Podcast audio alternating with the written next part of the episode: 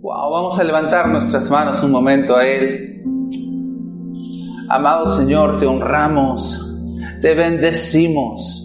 Ahí donde tú estás, vamos, levanta tus manos. Ahí en tu cuarto, en tu sala, en tu comedor, donde estés, levanta tus manos y dale adoración al Señor. Vamos, que sean más que las canciones que hemos cantado, que sea el fluir de nuestro corazón en adoración. Bendecimos tu nombre, Señor. Te exaltamos a ti, oh Padre Santo. Aleluya. Sea glorificado tu nombre por siempre. En este día que tú has creado, nos alegramos en tu presencia y declaramos que tú eres bueno. Oh Señor, aleluya, y tu misericordia es para siempre. Uh, gloria al nombre de Jesús, aleluya. Gloria a Dios. Uh, gloria al nombre de Jesús. Nuestro Dios es bueno. Todo el tiempo. Wow, bienvenidos a casa, familia CSP. Qué contentos, como siempre estamos de poder estar unidos juntos en nuestro servicio dominical. Si alguno de ustedes nos está viendo por primera vez, queremos decirle, no es una casualidad que estés aquí. Dios tiene planes de bien y no de mal para tu vida. Quédate hasta el final de este servicio y vas a ser impactado por todo lo que Dios tiene para ti. Hay un mensaje de vida directamente del corazón de Dios para lo que tú estás enfrentando el día de hoy. Estamos contentos de estar juntos, familia, como cada domingo, después de una semana de celebración con CRE, en la cual fuimos tan impartidos por el Señor. Estamos hoy disfrutando y viviendo lo nuevo que Él nos ha dado. Somos odres nuevos, listos para recibir, para eh, recibir todo lo que el Señor ha dispuesto para nosotros milagros, abundancia, extensión. Estamos listos para hacer una bendición a todos los que nos rodean. ¿Cuántos están de acuerdo conmigo? Amén. Amén. Bueno, vamos a la palabra. ¿Están listos para la palabra? Yo creo que sí. Y hoy día, mi enseñanza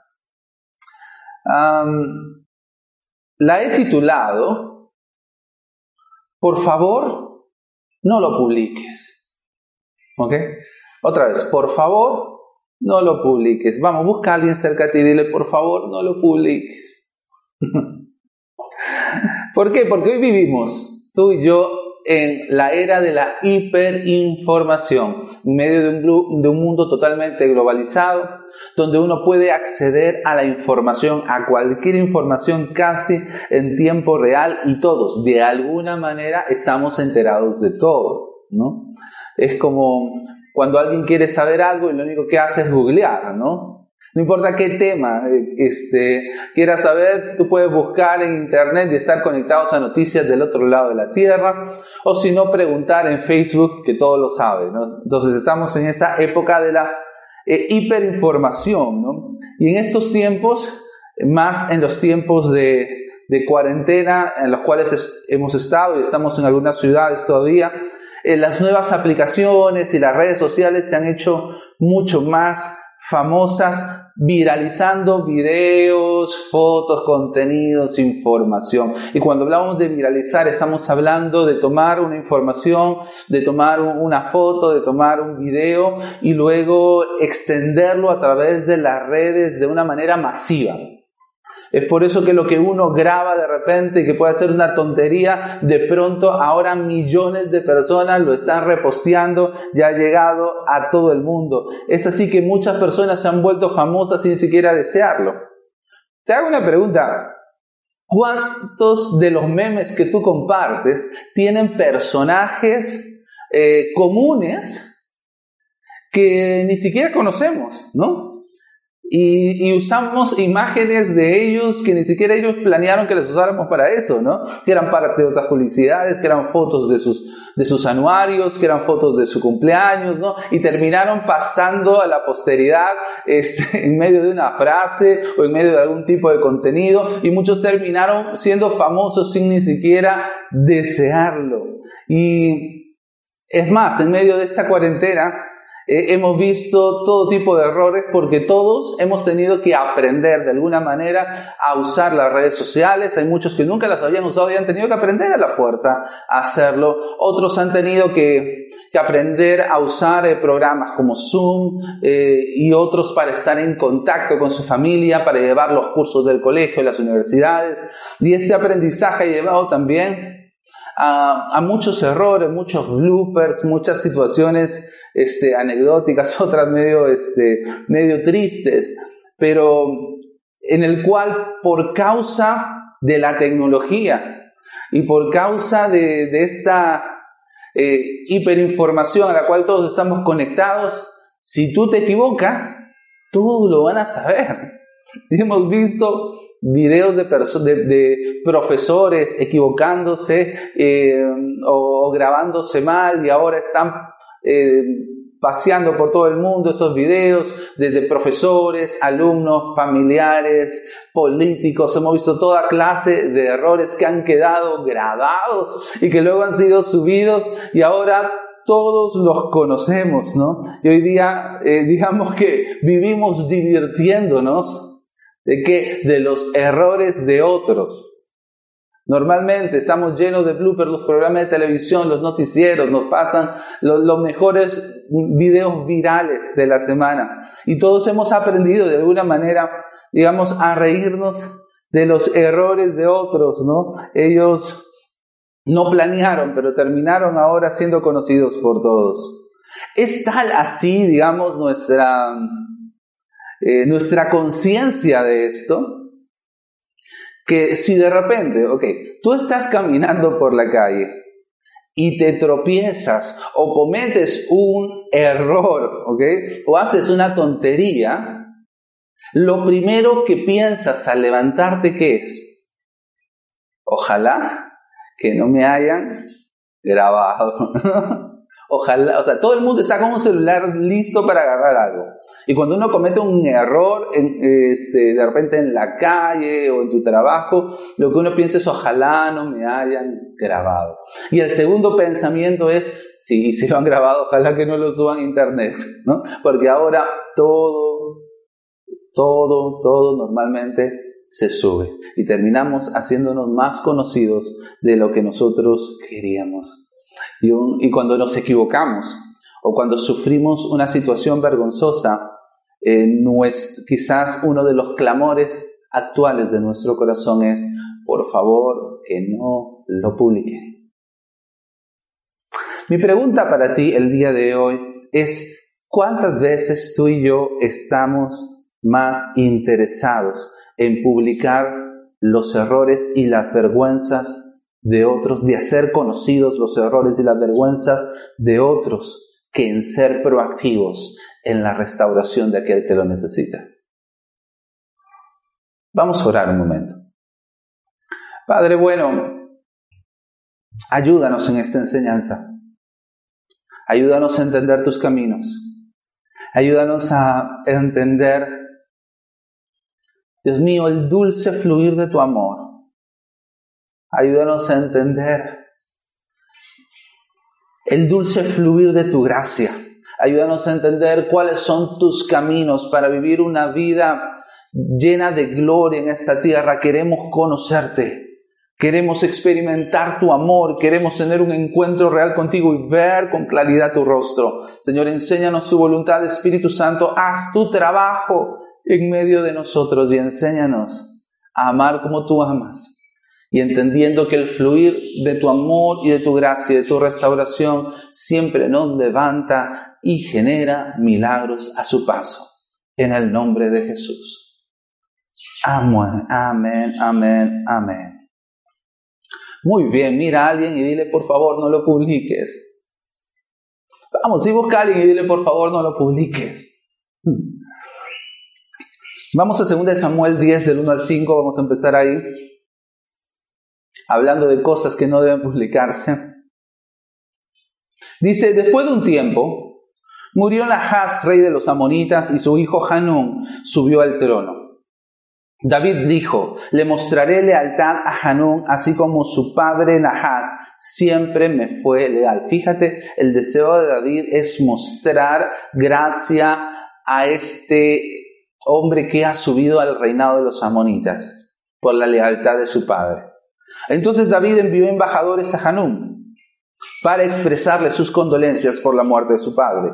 Pero cuando los embajadores de David llegaron a la tierra de Amón, los comandantes amonitas le dijeron a Hanún, su amo, ¿realmente cree que estos hombres vienen para honrar a su padre? No, los, David los ha enviado a espiar la ciudad para luego venir y conquistarla.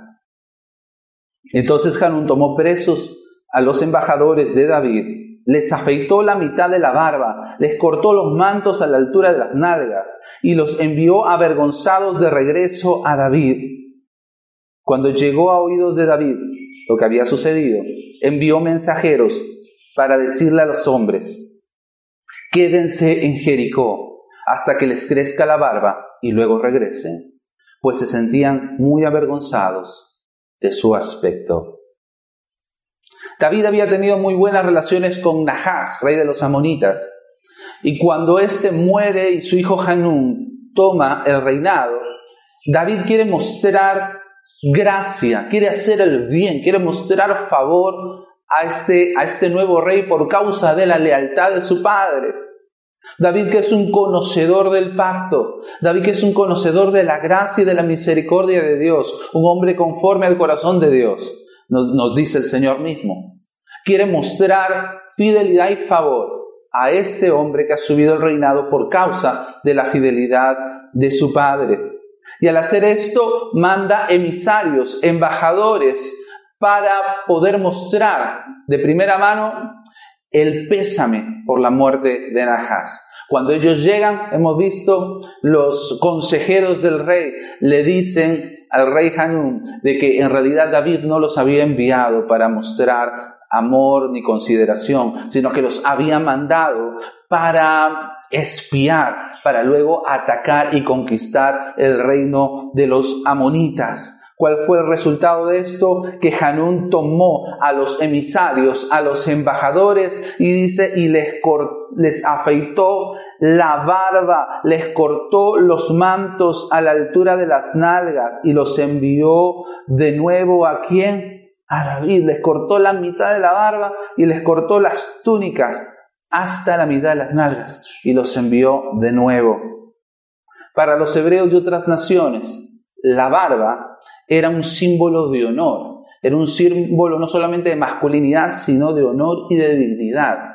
Y cuando él se las, se las cortó a la mitad, se las afeitó a la mitad, estaba haciendo un escarnio, estaba eh, haciendo que ellos sean como una publicidad de indignidad, de deshonor, los estaba ridiculizando. Y por si eso fuera poco, dice que les cortó las vestiduras hasta la mitad de las nalgas. Una super mini, les digo, ¿no? Hasta la mitad de las nalgas.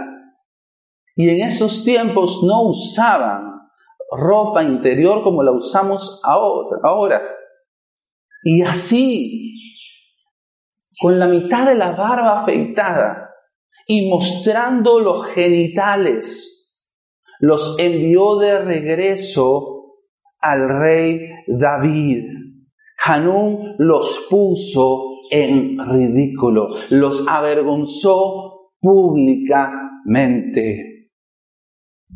¿Cuántas veces nosotros hemos estado andando por la vida o viviendo una vida queriendo agradar a Dios y hemos sido sujetos a dolor, hemos sido sujetos a sufrimiento. Personas nos han hecho sujetar a la vergüenza, nos han hecho daño, cuántas veces incluso nosotros nos hemos equivocado y nosotros hemos quedado en vergüenza y hemos sido expuestos, cuántas veces hemos caído y nos hicieron sujetar a vergüenza pública. Es en esos momentos donde estamos sufriendo dolor y vergüenza por causa de lo que nos hicieron o por causa de lo que nosotros hicimos. En que necesitamos más una mano amiga que nos levante que un dedo acusador que nos saque, em, que nos ponga en ridículo delante de la gente. Por eso es muy interesante lo que hizo el rey David. El rey David les dijo a ellos cuando se enteró, díganles por favor que se queden en Jericó. O sea, que no, no tienen que llegar a Jerusalén. Quédense en Jericó hasta que, hasta que les crezca la barba. ¿Qué significa eso? David les, estaba diciendo, quédense en Jericó hasta que sean completamente restaurados. No, yo no voy a hacer que caminen hasta la ciudad y hacer que su vergüenza sea pública. Yo no lo voy a poner en mayor ridículo. Yo no voy a ponerlos ustedes, como decimos aquí en Lima, ponerlos al centro para que todos se burlen de ellos. Yo los voy a cubrir el tiempo suficiente para que sean restaurados. David nos encargó de hacer pública la deshonra de estos hombres, no los sujetó a la vergüenza y al escarnio y a la, y a la burla pública. David no subió a internet las miserias de estos hombres, hizo lo necesario para proteger a los suyos, aunque no eran de su familia, pero eran los suyos, hizo lo, lo necesario para defender a los suyos y buscar su restauración. Quédense en Jericó el tiempo suficiente hasta que les crezca la barba, hasta que nadie se acuerde de lo que ustedes vivieron. Vuelve a mirar a alguien y dile, por favor, no lo publiques.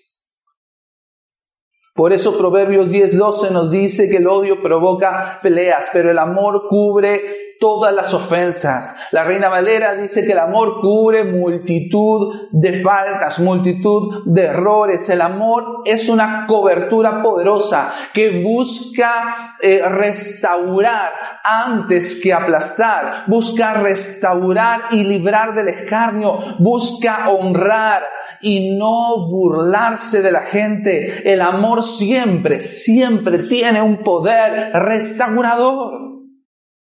Yo te hago una pregunta, ¿qué haces tú cuando tu prójimo se cae? ¿Qué haces cuando tu prójimo se cae y es puesto en vergüenza? ¿Te burlas? ¿Te ríes? ¿Lanzas indirectas por internet? ¿Haces fiesta? Si tú eres un creyente de la palabra, tienes que saber que la palabra aún nos prohíbe burlarnos de nuestros enemigos. Y con nuestros enemigos nos dice más bien, oren por ellos, ámenlos, bendíganlos, háganles el bien. Si nos pide hacer eso con nuestros enemigos, ¿cuánto más con nuestro prójimo más cercano o con nuestros hermanos en Cristo? Cuando alguien se equivoca o cuando alguien está sufriendo dolor o ha sido sujetado al dolor, ¿qué hacemos nosotros? ¿Lo avergonzamos más? En ocasiones nos hemos vuelto justicieros más que hermanos. David defendió a sus emisarios como si fuesen de su propia familia. Amados, la iglesia, y no solamente hablo de la CCP, hablo de la iglesia, somos una familia, somos un cuerpo. Si nosotros no defendemos a la familia, ¿quién lo va a hacer? Si nosotros no restauramos a la familia, ¿quién esperamos que lo haga? Hay veces que estamos como el profeta Jonás, sentado en una colina esperando, ¿no? Que la destrucción caiga. ¿Recuerdas el profeta Jonás? Fue enviado con un mensaje a Nínive, un mensaje de juicio de Dios. La historia es larga, tú la puedes leer ahí en tu casa. Fue enviado con un mensaje de juicio. No quiso darlo, pero al final después de varios sucesos, termina en Nínive y termina dando el mensaje de juicio. ¿Y qué es lo que ocurre? Toda la ciudad se arrepiente, desde el rey hasta el más pequeño, todos se arrepienten y Dios cambia su juicio y dice, no voy a acabar con esta ciudad. Y el profeta Jonás se molesta y le dice, ah, yo sabía que tú ibas a hacer eso, yo sabía que tú eres amoroso, yo sabía que tú eras perdonador, por eso no querías venir a, dar este mensaje. Y luego va y se sienta en una colina mirando la ciudad, esperando que otra vez, que quizás Dios cambie de parecer y mande su juicio sobre ellos. ¿Cuántas veces nosotros estamos esperando así el final de las personas? Y a veces hemos tenido de repente algún hermano, alguna hermana que, está cogiendo eh, caminos contrarios a la palabra de donde ellos habían empezado. Y en vez de ponerlos en oración, en vez de buscar formas de atraerlo otra vez, simplemente los hacemos a un lado y, y nos sentamos en una colina esperando que el juicio de Dios venga. No, cuando le duela va a venir. Pero ese pastor, no, no. Ahorita le va a suceder algo malo y va a volver. ¿Tú estás esperando que algo malo le suceda? No, yo estoy esperando que responda al llamado del Espíritu Santo. Eso es lo que debe hacer la familia. Si nosotros no peleamos por la familia, ¿quién lo va a hacer? Pero muchas veces estamos sentados esperando que algo malo les pase y queden en evidencia delante de todos de sus malos caminos. O nos encargamos en ocasiones de, publicar las cosas que nos habían dicho en lo secreto a otros para demostrar, miren qué mal que están. Y ellos están sufriendo quizás el dolor de sus errores. Y nosotros estamos publicando eso a las multitudes. Amados, no hemos sido llamados a alegrarnos en los errores ajenos. No hemos sido llamados a alegrarnos y a hacer fiesta de las vergüenzas ajenas, así éstas hayan venido por sus propias acciones. No hemos sido llamados a regodearnos, a hacer escarnio del dolor y del sufrimiento de nuestros hermanos, aunque esta haya sido eh, la consecuencia de sus actos. Nosotros hemos sido llamados a ser miembros de Cristo que tocan, que levantan, que fortalecen, que sostienen, que hacen milagros, que sanan, que restauran, que levantan. Por eso Gálatas 6.1 nos dice, amados hermanos, si otro creyente está dominado por algún pecado, ustedes que son espirituales, vamos, darle un codazo a alguien y le dicen, y dile, ahí te están hablando. Vamos, busca a alguien y dile, ahí te están hablando, ¿no? Dice, ustedes que son espirituales deberían ayudarlo a volver al camino recto con ternura y humildad. Y tengan mucho cuidado de no caer ustedes en la misma tentación. Este es un mensaje para los espirituales. ¿Y qué significa ser espiritual? Lo voy a decir en una sola frase, ser como Jesús. Sí, ser espiritual es ser maduro, ser espiritual es ser, una persona que conoce al Señor, ser una persona que experimenta la palabra, digámoslo en una sola frase, es ser como Jesús. Ser espiritual es parecerse a Jesús. Es por eso que nos dice que el espiritual, cuando ve al hermano que ha pecado, al creyente que está, dice, ni siquiera dice que ha caído, sino que puede estar dominado por algún pecado, no dice hazlo público, no dice búrlate de él en las redes, no dice dile a todos sus miserias, no, dice busca restaurarlo. ¿Por qué? Porque el espiritual restaura, el carnal aplasta. El espiritual guía al camino correcto. El carnal cierra las puertas de la iglesia. El espiritual valora a las personas. El carnal ventila sus miserias. Jesús era espiritual. Por eso nunca rechazó a las personas heridas, ni a las personas que todavía no habían cambiado su camino. Jesús no rechazó a la mujer en adulterio ni la ridiculizó, sino que la salvó del juicio y la condenación y del escarnio público. Jesús no rechazó a Saqueo ni lo ridiculizó. Jesús comió con publicanos, con cobradores de impuestos que eran pecadores. No le dijo a Saqueo, por favor, cambias de trabajo, eh, te portas bien y en una semana me mandas tu reporte, por favor, de cómo te ha ido. Si te has mantenido fiel, entonces yo entraré a tu casa y comeré contigo. No, él le dijo a ese pecador, que estaba subido a un árbol, hoy día yo voy a comer en tu casa. Y es ese amor y esa gracia lo que hizo que esas personas salieran de sus de esos huecos en los cuales el pecado y la vergüenza, porque eran personas que eran avergonzados por la religión y por la gente, Tenían todo tipo de estigmas encima. Jesús nunca los aplastó, nunca los avergonzó. No, lo que él hizo fue restaurarlos, fue levantarlos fue sacar de esas cenizas diamantes. Jesús sacó de esos desastres predicadores, apóstoles, evangelistas. Gente que trastornó el mundo, ¿de dónde la sacó? No la sacó de los centros de entrenamiento, lo sacó de los lugares más profundos. No se encargó de hacer pública sus miserias, se encargó de hacer pública la grandeza de Dios para rescatar al pecador. Solo alguien que conoce ese tipo de gracia puede actuar con gracia hacia los demás. Deja de estar concentrado en los errores y cómo hacerle pagar a los demás por sus errores. Y empieza a concentrarte en la gracia de Dios. No solamente para esa persona, sino para ti, porque solamente una persona que conoce y entiende la gracia puede actuar con gracia hacia los demás. ¿Cuántos en su casa pueden decir, a mí me beneficia la gracia. Vamos, dilo, a mí me beneficia la gracia.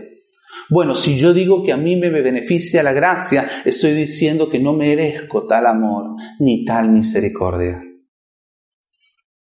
Si yo digo que a mí me beneficia la gracia es porque no la merezco y no la puedo ganar. Y cuando yo entiendo eso, me veo con humildad y soy capaz de ver con humildad también a los demás. Dice, amados, ustedes que son espirituales y ven al hermano que está dominado por un pecado, está sufriendo dolor o está siendo avergonzado por sus acciones, por favor, tomen el lugar de Jesús y restauren al hermano caído.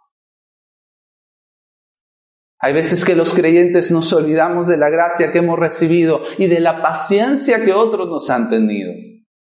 Wow, si yo te tuviera que contar toda la paciencia que me tuvieron a mí cuando yo me convertí. Yo doy gracias a Dios por toda la gente que me tuvo tal paciencia. Yo traía cada pregunta, yo traía cada tontería, yo traía cada postura a la iglesia y nunca encontré a alguien que me cerrara la puerta, sino que encontré gente que me tuvo mucha paciencia. Y a ti también. Es por eso que si entendemos que la gracia y la paciencia de Dios ha actuado hacia nuestras vidas, amados, somos deudores entonces de los demás en amarnos los unos a los otros. Al igual que Hanún, rey de los amonitas, a veces nosotros cedemos también a las voces que están alrededor de nosotros, que nos susurran distintas formas de mantener en knockout, ¿no? de mantener en la lona a nuestros hermanos. Apocalipsis 12:10 nos dice, Oí una fuerte voz que resonaba por todo el cielo. Por fin han llegado la salvación y el poder, el reino de nuestro Dios y la autoridad de su Cristo. Pues el acusador de nuestros hermanos, este es Satanás, el que los acusa delante de nuestro Dios día y noche, ha sido lanzado a la tierra. La Biblia nos habla de Satanás como el acusador de nuestros Hermanos, basta con un acusador, no te pongas de su parte.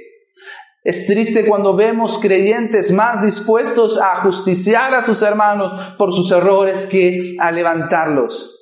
Y parecemos pandillas devorando a quienes deberíamos amar y levantar. Es triste cuando vemos a los creyentes, incluso en las redes sociales, hacerse leña, destruirse, devorarse, y es como, como si fuéramos eh, pirañas, ¿no? Eh, o tiburones oliendo la sangre, ¿no? En el agua para poder rodear a la víctima.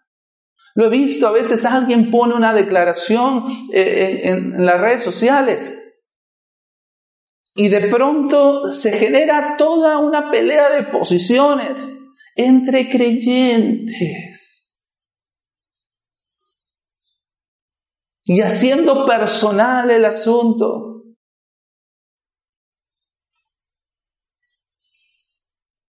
Y lo único que hacemos es avergonzarnos delante de la gente y mostrar una imagen muy lejana de lo que la iglesia debe ser. Cuando alguien se equivoca y cuando alguien peca, siempre vas a tener la oportunidad de publicar sus errores pero esa no es tu responsabilidad, no es tu parte de la ecuación. Tu parte de la ecuación es ser espiritual, restaurar, sostener, interceder, amar y levantar. Y no te preocupes por lo que la gente dice en Internet. La gente a veces es muy valiente detrás de un teclado. Pero tú toma tu posición y hagamos el cambio desde nuestro lugar. Muchos de, esos creyentes que lo único que hacen es pelearse y es triste.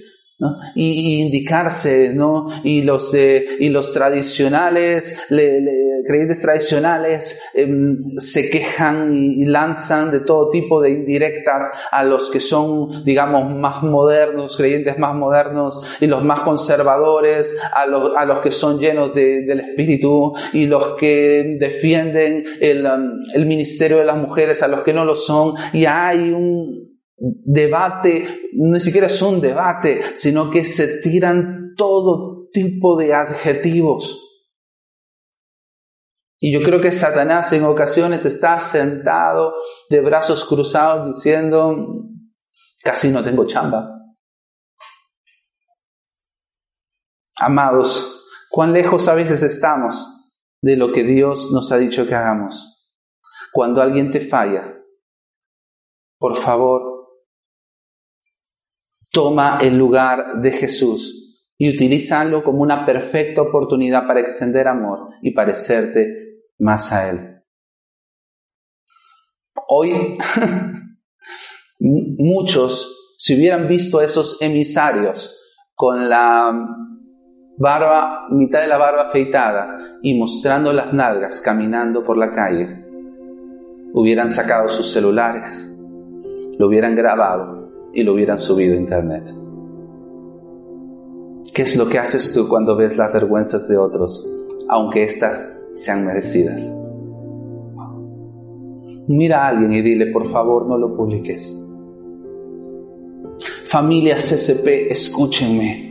Nosotros no hemos sido llamados a enfocarnos en los errores ajenos, sino en proteger a nuestros hermanos y buscar la restauración, porque somos un cuerpo, somos una familia y la Biblia dice que si un miembro se goza, todo el cuerpo se goza. Si un miembro se alegra, todo el cuerpo se alegra. Por favor, entendamos que no somos un batallones contrarios, somos un solo cuerpo y si nosotros no defendemos a nuestros hermanos, ¿quién lo hará?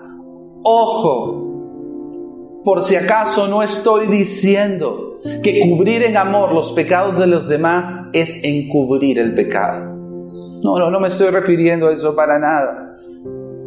Cubrir las faltas de los demás y las vergüenzas de los demás no es esconder y cubrir el pecado para que nadie sepa. No, no estoy hablando de eso, porque hay situaciones que necesitan ser expuestas, pero a las personas correctas, a las personas que van a poder trabajar una vez más en qué? En la restauración de esa persona.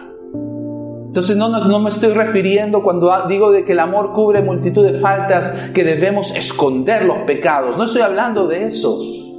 Estoy hablando de no publicar la vergüenza y los dolores de otros. Estoy hablando de que cuando hay pecado que necesita ser tratado, lo hablemos con las personas correctas, capaces de qué? De restaurarlos, porque los espirituales restauran. Amados, hemos sido llamados a ser espirituales como Jesús, que cogen a las personas como a estos emisarios con sus vergüenzas. Les hablo a ustedes, líderes de casa de vida y de, nuestra congregación, que seamos de aquellos que cogemos a los que les han afeitado la barba, a los que le han ridiculizado y han, y han caminado por largos kilómetros mostrando los genitales en vergüenza, aquellos que tienen dolor sexual, aquellos que han sido ridiculizados por los prejuicios, aquellos que han sido aplastados por las ofensas de otros. Bueno, que nuestras casas de vida sean esos jericós donde los recibimos y le decimos, quédense aquí porque los vamos a restaurar, quédense aquí porque los vamos a levantar. No, no los vamos a ridiculizar como el mundo, porque hay un Dios que muestra favor. Aleluya. Nosotros no somos los que peleamos para que nuestros hermanos se queden en la lona. No, porque la Biblia nos dice esto. Proverbios 24 del 15 al 16. No estés al acecho frente a la casa del justo, ni ataques el lugar donde vive. Los justos podrán tropezar siete veces. ¿Cuántos han tropezado acá? Ajá, yo levanto mi mano también. Pero volverán a levantarse, volverán a levantarse, a levantarse, volverán a levantarse. No importa cuántas veces nos hemos caído, volveremos a levantarnos. Volveremos a levantarnos. En cambio, basta una sola calamidad para derribar al perverso. Me volveré a levantar. Y cuán maravilloso estar rodeado de personas que piensan lo mismo. Este es mi Dios y este es el corazón de alguien espiritual. No publiques los errores ajenos. Vamos, mira otra vez a alguien y dile, por favor, no lo publiques. No publiquemos las vergüenzas de la gente. No nos aliemos a Satanás para mantener en la lona a nuestros hermanos, sino publiquemos el amor y la gracia de nuestro Dios todas las veces que fuese necesario. Hagamos conocido a Jesús y el mensaje de la salvación. Hagamos conocido que no importa cuánto dolor haya sufrido en esta iglesia, no vamos a juzgarte, vamos a levantarte. Uh, ¿cuántos están conmigo en eso? Amén. Oh, aleluya. Gracias Jesús por tu amor. Gracias Jesús por amarnos. Porque aunque nos hemos caído tantas veces, nos vuelves a levantar. Señor, haznos entendidos de tu gracia para poder mirar a los otros de la misma manera. Señor, no queremos volvernos arrogantes. Sabemos que uno se vuelve arrogante cuando pierde de vista la gracia. Pero cuando uno mira la gracia y la misericordia que tú has tenido con nosotros y que has mostrado a través de otras personas, entonces nosotros quedamos en deuda con la gente de dar de gracia lo que recibimos de gracia y podemos ver a las personas como igual que nosotros, gente con virtudes y con defectos, con todo tipo de dolores que necesitan ser restaurados. Por favor, Dios mío, ayúdanos para que cuando estemos delante de esas personas que están sufriendo vergüenza y dolor, Señor, podamos ser de aquellos que levantan y restauran, que somos capaces de decir, no se muevan de aquí hasta que les crezca la barba, no se muevan de aquí hasta que todo vuelva a la normalidad, no se quédense aquí. No los vamos a avergonzar, no los vamos a aplastar, sino que los vamos a levantar. Señor, creemos que somos agentes de esa gracia. Padre, oro para que cada casa de vida, Señor, de nuestra iglesia sea un Jericó, sea un Jericó de tu amor para esta generación. Oramos para que más casas de vida y más Jericó se abran en distintos lugares capaz de recibir a aquellos que han sido golpeados y adoloridos por un enemigo que no tiene ninguna clemencia por ellos. Padre, oramos por tu iglesia en nuestra ciudad y en nuestra nación, para que se levante en este mismo espíritu de amor y de unidad, y que nosotros podamos cumplir nuestra parte, que es reflejar esta luz en este tiempo, en el nombre de Jesús. Amén.